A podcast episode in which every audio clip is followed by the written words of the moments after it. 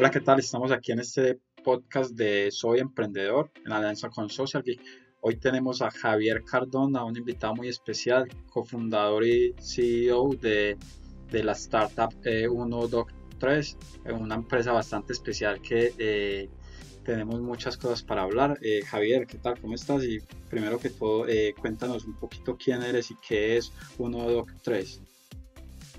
Bueno, hombre, Sergio, muchas gracias. Eh, bueno, eh, yo soy eh, un emprendedor, tengo 41 años eh, y bueno, fui, fui formado como administrador de empresas y, algo de marketing, pero toda mi vida, por poco más de 20 años, he trabajado en, tecnología, telecomunicaciones, internet, de, desarrollo de nuevos productos y servicios. Y bueno, hace aproximadamente cinco años eh, decidí crear un Doc3. Doc3 es una plataforma de orientación médica virtual. La idea es que cualquier persona pueda tener un médico en su celular como si lo tuviera en su lista de contactos y solo sea sacar el teléfono y poder chatear con él y salir pues de esas dudas inmediatas eh, que a veces tenemos y, que a veces buscamos a través de internet y realmente pues lo mejor es, es poderlo consultar con un profesional y lo que hemos hecho en Doc3 a lo largo de este tiempo es pues crear esa esa posibilidad, esa plataforma y bueno, eh, la utilizan alrededor de un millón de personas cada mes, eh, no solo en Colombia, sino en toda América Latina y en el mundo de habla hispana. Tenemos alrededor de 400 médicos que están en nuestra red, que interactúan con nuestros usuarios. Hemos desarrollado un componente bastante fuerte de inteligencia artificial que asiste a nuestros usuarios identificando sus síntomas y entregándole más y mejor información al médico para que la consulta sea, sea más efectiva. Eh, bueno, eso es un poco la historia, la historia de un Doc3 en, en 30 segundos. Excelente, Javier. De hecho, es una muy buena idea y por eso quería preguntarte si, si pensaste en un principio en algún target de, de, mercado o si, o si o a quién está dirigido, o si es para todo el mundo, o si hay una persona en específica que, que debe contar siempre con este servicio. Bueno, no, nosotros no pensamos como un target específico, como solo para jóvenes o solo para mamás y consultas pediátricas o algo así. No, nosotros lo que entendimos es que pues todos los seres humanos vamos a requerir servicios médicos en algún momento eh, del año para la mayoría de personas, ¿no? Así sea por un tema menor, eh, resfriado, tema estomacal, ¿no? Entonces realmente está dirigido a todas las personas que necesitan eh, tener y acceder a hablar con un médico. Eh, y eso no tiene como limitación en términos de, género, de edad, ni de, lugar, ni de dónde estamos. O sea, esto es un problema que pasa en los países desarrollados, es un problema que pasa en, en nuestros países. Entonces, eh, digamos que nunca pensamos en limitarlo. recibíamos algunas consejos como limitarlo a mamás o a mujeres para los temas de sexualidad, etcétera, pero al final es que cuando lanzamos el servicio y le permitíamos a la gente preguntarle a los médicos, pues no, no o sea, recibíamos usuarios y, personas de todo tipo, de todos los rangos de edad, pacientes con, con enfermedades crónicas o personas preguntando sobre su sexualidad o personas con temas de salud mental o mamás o sea, la población era muy variada, si bien sí, evidentemente, pues es un servicio que usan más las personas más jóvenes eh, por su afinidad con la tecnología, realmente cuando una persona lo conoce, así sea de 70 años, pues lo sigue usando y eso es algo muy, muy bonito en un Doc3 y es que eh, pues tenemos una tasa de reuso supremamente alta porque de alguna forma se establece un vínculo de confianza, entonces digamos que en términos de, de, de, un target específico, un grupo solo de personas, no. Correcto, Javier. Perfecto. En esta parte mencionaste dos temas que me parecieron muy importantes y es el tema de, de la retención de usuarios y, y, las alianzas que mencionaste. Eh, de acuerdo a eso, me gustaría conocer, eh, para contarle un poco a la gente acerca de, de, de, ese modelo de negocio y cómo hacen ustedes, porque sabemos que el tema de retención es uno de los desafíos más grandes para cualquier startup y, y el caso de ustedes, pues que es un ejemplo de éxito, eh, cómo, cómo es ese tema de ustedes para subsistir o cómo se mantienen como modelo de negocio. Sí, bueno, los, los modelos de negocio pues es algo, es algo para nosotros siempre, siempre ha sido algo complejo. Digamos que, que hemos iterado y hemos hecho diferentes pruebas. Nuestro servicio le permitía a la gente preguntarle gratis a los médicos hasta hace como seis o siete meses. Eh, en ese momento, pues digamos que estábamos, por un lado, eh, tratando de, tener consultas de todo tipo, eh, porque estábamos construyendo y pues todavía lo estamos haciendo, una base de conocimiento médico que tiene encima pues tecnología de, deep learning y machine learning eh, y de procesamiento de lenguaje natural. Entonces digamos que pues estábamos en un proceso como de muy de construcción que pues nunca se detiene y continúa y, y, pues ahí invertimos muchísimos de nuestros recursos. Entonces lo que intentábamos hacer era eh, pues servir a los usuarios de la mejor manera posible. Es súper eh, súper interesante ver cómo un poco más de la mitad de las personas que nos usa por primera vez nos va a usar otra vez dentro de las próximas dos semanas eh, y luego en promedio seis veces al año. Y hablo de seis veces al año porque digamos que pues esto no es una red social o esto no es un servicio eh, pues que el uso sea diario, semanal o incluso mensual, pues tenemos muchos usuarios mensuales que nos confían muchísimo su salud, muchas jóvenes nos confían muchos temas de su sexualidad y pues realmente nos utilizan mensualmente, incluso semanalmente, pero, pero la media es más o menos dos, eh, una vez cada dos meses, ¿no? Entonces eso es, eso es interesante porque de pronto hoy estás enfermo y te ayudamos, eh, te resolvemos tu inquietud o tu problema y, en, y tal vez en tres o cuatro meses si te vuelves a sentir mal, pues vas a volver a usar la plataforma, pero ya estamos en tu cabeza. Eso para nosotros ha sido muy importante. Entonces tuvimos por un tiempo importante eh, pues acceso gratuito a preguntarle a médicos. Digamos que ahí hemos venido, hasta ese momento experimentamos bastante en la monetización, trabajando con, con la industria aseguradora, con la industria farmacéutica. Eh, y, bueno, digamos que ahí hicimos como un gran cambio. A partir de hace 6, 8 meses cerramos eh, las preguntas gratuitas eh, y creamos como dos modelos. Uno en el que las personas pagan un monto muy, muy, muy asequible, muy económico. en nuestra plataforma le puedes hacer una pregunta al médico pues desde 4.900 pesos, que es, que es más barato que ir al médico en transporte público y muchas veces igual de resolutivo. O puedes chatear con un médico por, por 9.900 pesos. Entonces fuimos creando servicios que fueran muy asequibles porque lo que sabíamos es que la tecnología que habíamos construido nos ayudaba a hacer más eficiente el uso de todos los recursos y, pues digamos que, es, tan barato casi como un copago, ¿no? Eh, utilizar nuestra plataforma y sin necesidad de desplazarse. Entonces lanzamos esa línea que ha ido muy bien. Hoy en día ya tenemos servicios de suscripción donde la gente pues tiene acceso a todos nuestros servicios por, por una mensualidad que igual es, muy económica. Eh, y adicionalmente hicimos algo, eh, y es que empezamos a hablar con grandes empleadores, ¿no? con grandes empresas que ya hoy en día le están dando un 3 como un beneficio pues, a sus empleados. ¿no? Tenemos ahí compañías gigantescas como o sea, Telefónica, que tiene 5 mil y pico de empleados. Me gustaría que hablaras un poco de eso y cómo funciona el tema de la ¿sí? la privacidad de tus datos, cómo, cómo manejan ustedes esta parte para que las personas tengan esa confianza y estén tranquilos con su información que al fin y al cabo viene siendo privada. Bueno, sobre, sobre la confianza y, y es uno de nuestros valores pues, más importantes, digamos que la construimos desde como desde tres puntos de vista. El primero, eh, o sea, las personas que están en un DOC3 del otro lado son médicos, nosotros garantizamos eso tenemos un proceso muy estricto de reclutamiento, verificación, monitoreo, entrenamiento, invertimos bastante en eso, eh, tiempo y recursos. Entonces te garantizamos que estás hablando con un médico. Eh, segundo, la forma en que lo hacemos, digamos que ahí tenemos algo muy particular y hemos trabajado por años en una forma, o sea, un médico nuestro no te va a decir una palabra de 17 caracteres que no entiende, no, él va a hacer todo el esfuerzo para que tú entiendas lo que te está pasando y te pueda, te pueda hablar. A veces no como le habla uno el médico en el consultorio, que pues muchos de nuestros usuarios nos usan también porque no le entendieron al médico. Entonces, digamos que la comunicación y esa, esa relación y esa resolutividad también genera confianza. Ese es el segundo. Y el tercero es los datos de los usuarios.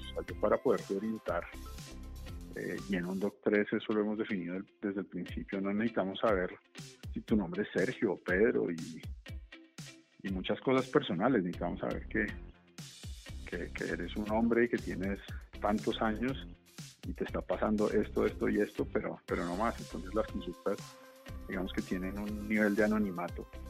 Eh, y eso hace que las personas pues tengan toda la tranquilidad de, preguntar sobre lo que quieran. O sea, muchas veces la gente va al médico y, y no le dice la verdad al médico porque le da pena. En los tres, pues esa barrera no existe. Entonces, es algo que hemos trabajado desde el principio y, es algo que, a nuestros usuarios les genera pues mucha confianza. Entonces acá nadie te va a juzgar, nadie te va a, nadie a emitir un juicio, ¿no?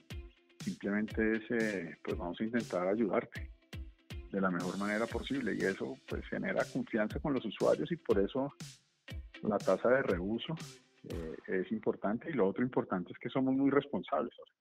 Hay usuarios que nos usan y se molestan y no vuelven porque no les formulamos un medicamento que no podemos formular y eso es importante. O sea, nosotros pues también seguimos todas las normativas y, tenemos todas las responsabilidades del lado médico de, orientarte y si es algo que requiere una prescripción de un medicamento que, necesita fórmula médica, pues, pues te vamos a decir que tienes que ir al médico y qué le tienes que decir y, intentamos ayudarte, pero en algunos casos eh, esa es la mejor orientación que te podemos dar y ese es como el único inconveniente o el único escenario donde el usuario puede llegar a no estar como completamente satisfecho, pero es lo que responsablemente podemos hacer.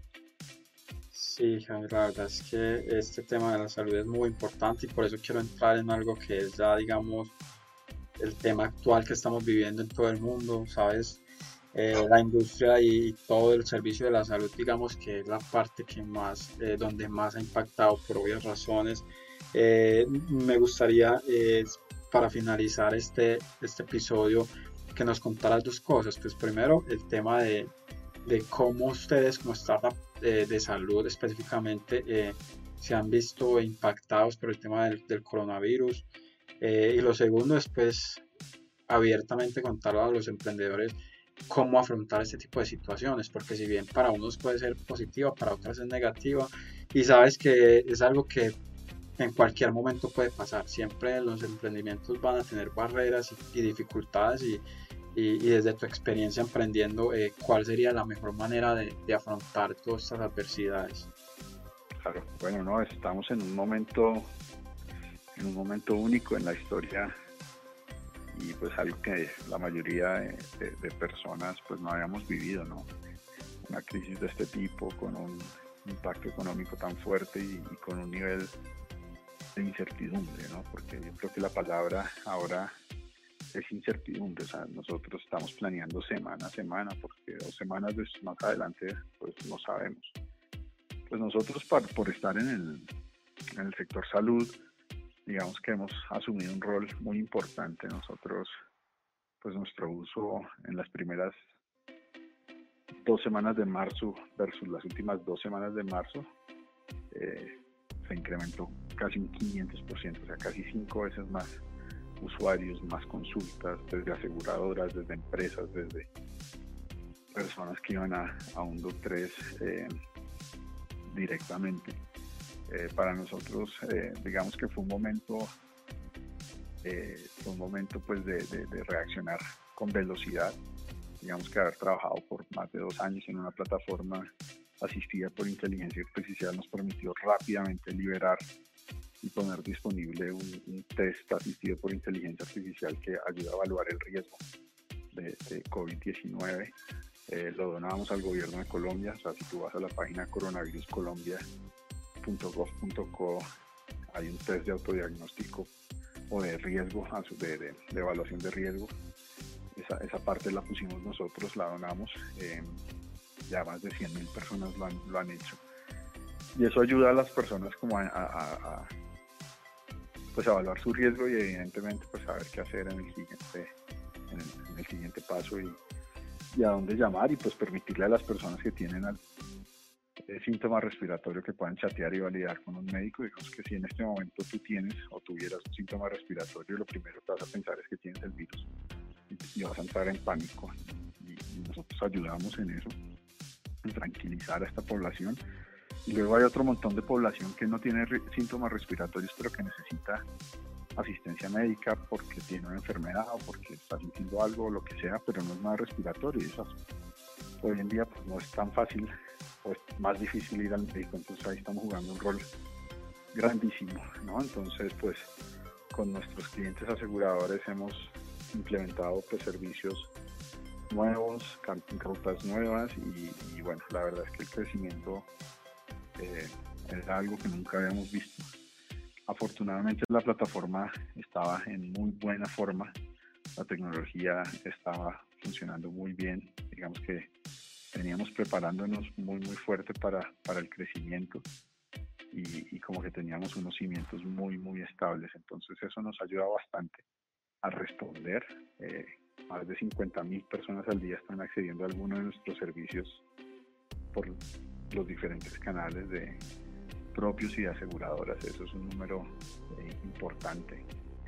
Eh, y bueno, el, uso, el reuso, el seguimiento que le podemos estar haciendo a los pacientes es increíble nos hemos puesto pues la camiseta, nuestro rol en esta emergencia es eh, ayudar a contener y evitar todas las visitas que no son estrictamente necesarias, pues porque también vamos a abrir un tema de congestión en el sistema de salud en, unas semanas o días, no lo sabemos, ¿no? Todavía en Colombia no está pasando ni en ningún país de América Latina, pero pues ya lo vimos en Italia y en España y pues es algo que, que podría pasar, ¿no? Entonces, nuestro rol es evitar y contener, ¿no? Un rol de contención y de asistencia eh, 7 por 24. Entonces, pues, digamos que, que ha sido un momento de, de, intensidad y de trabajo que, que, bueno, no habíamos vivido antes y de responsabilidad. Entonces, desde ese lado, pues, digamos que hemos podido responder y hemos podido, hemos tenido que crecer en médicos, en todo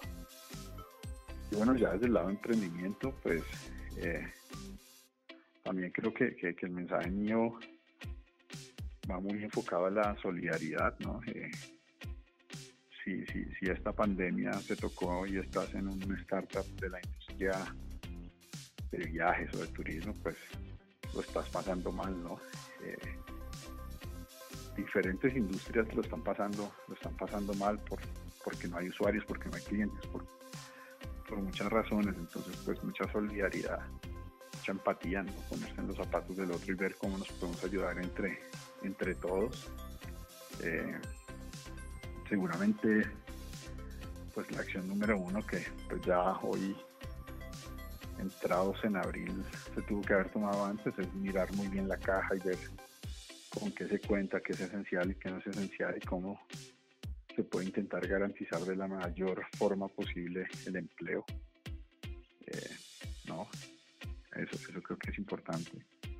y, pues un poco apretar, ¿no? Apretar y, y, pues yo he visto y he estado en conversaciones con muchos emprendedores donde he visto mucha creatividad, compañías que se han reinventado, pasaron de negocios físicos a, a tener cosas virtuales, eh, donde los mismos usuarios y anteriores clientes han contribuido, compañías que se han prestado talento, ¿no? yo estoy parado, pero pues aquí tengo personas que pueden ayudar a otras que están eh, creciendo bastante. Entonces, pues mucha solidaridad, pedir ayuda, ¿no? Digamos que es importante para los emprendedores que, que sepamos pedir ayuda en el momento indicado, que, que por lo general siempre aparece alguien que le da la mano a uno y pues también los que están en disposición de ayudar, pues, pues extender esa mano, ¿no? Para finalizar, me gustaría, eh, queremos siempre enviar un mensaje de ánimo a los emprendedores y por eso que historias como la tuya inspiran, pero que al mismo tiempo también eh, dejarles ese mensaje de que siempre hay una oportunidad eh, nueva. Por eso me gustaría, si tienes alguna historia de, de, no sé, lo que siempre pues es normal eh, el tema del fracaso en cualquier emprendedor, que no es una palabra a la que no debemos tener miedo. Y si has pasado por esto, eh, contar esa experiencia brevemente y, y, y, animar a las demás personas a que siempre hay una nueva oportunidad. Bueno, yo creo que aquí, aquí la palabra es resiliencia, ¿no? Es no darse por rendido, seguir intentando, eh, intentar cosas diferentes. Eh, pues nosotros, como te contaba, tenemos cinco años en una industria muy compleja, o sea, es difícil incluso a nivel mundial decir, bueno, este es el Airbnb de la salud o el Uber, o sea, la industria de la salud es compleja y, los que estamos, digamos, nos hemos mantenido en esta industria, eh, pues hemos tenido que darnos unos golpes muy fuertes, aprender muchísimo y abrir camino, porque porque esto es algo que, incluso en los países desarrollados está haciendo está siendo novedoso, entonces pues no sé, o sea, hemos estado a punto de morir un par de veces por, por falta de caja, por enfocarnos en, en un solo cliente grande y no, no, y no, y no intentar diversificar. Eh, evidentemente nada parecido a esta crisis que, que es de, de mucha incertidumbre pero al final, eh, no es cliché, sino que es verdad, o sea, en estas crisis aparecen muchas oportunidades y personas que le dan vuelta a, a los modelos de negocio o, se vuelven virtuales porque, porque la situación los obligó. Entonces, pues lo primero es la resiliencia, o sea, uno no, pues, no hay que darse por vencido, seguir intentando, explorando, pedir ayuda, eso es súper importante, o sea, uno puede ser muy resiliente, pero si no pide ayuda, si no se rodea, si no, si no trabaja con más personas, pues va a ser más difícil. Eh, eso también es súper importante. Eh, y pues nada, eh, compañías gigantescas que hoy son muy, muy, famosas y muy exitosas, se crearon en la anterior crisis grande económica, ¿no? que fue la del 2008. Y es porque pues, la situación los, llevó a eso, ¿no? así nació Airbnb en esas en esa época también de crisis y postcrisis eh, nacieron gigantes también como Uber y básicamente son personas que, que no se dieron por vencidos e intentaron, e intentaron eh, diferentes cosas y de diferentes maneras. Eh, ahora digamos que la, el tema es de incertidumbre, pero, pero eso no nos lleva a, a parar, ¿no? Creo que eso ha sido algo que me ha impresionado en esta crisis y es mucha gente ha trabajado muchísimo más duro desde su casa, eh, sin parar. Mucha gente pues que ha tenido que parar, ha tenido mucho tiempo para pensar, la gente está muy activa, hay webinars, hay seminarios, hay conversatorios y mucha gente, yo, he invitado a un montón de grupos de personas que bueno, ayudamos a construir esto, miremos lo de los ventiladores, yo sé hacer este tipo de hardware puede, puede servir para ventiladores, este tipo de, de software y han donado tiempo y iniciativas para donar eh, para mercados. hay muchas formas de, no darse por vencido, ¿no? Sí, yo creo que el mensaje siempre y, sobre todo en esta, en esta crisis, pero, pero creo yo que, que aplica en cualquier momento también es que siempre debemos buscar la oportunidad en, en cualquier situación difícil todo yo creo que nos va a dejar un reto y, y, y, las oportunidades están ahí. Es cuestión de, de, saber buscarlas y saber aprovechar lo que sí hacer y, lo que podemos eh, contribuir. Te agradezco mucho, Javier. Eh, Javier Cardona, CEO y cofundador de, de 123. Te agradezco mucho por tu tiempo, Javier, y espero que podamos hablar un poco más adelante también.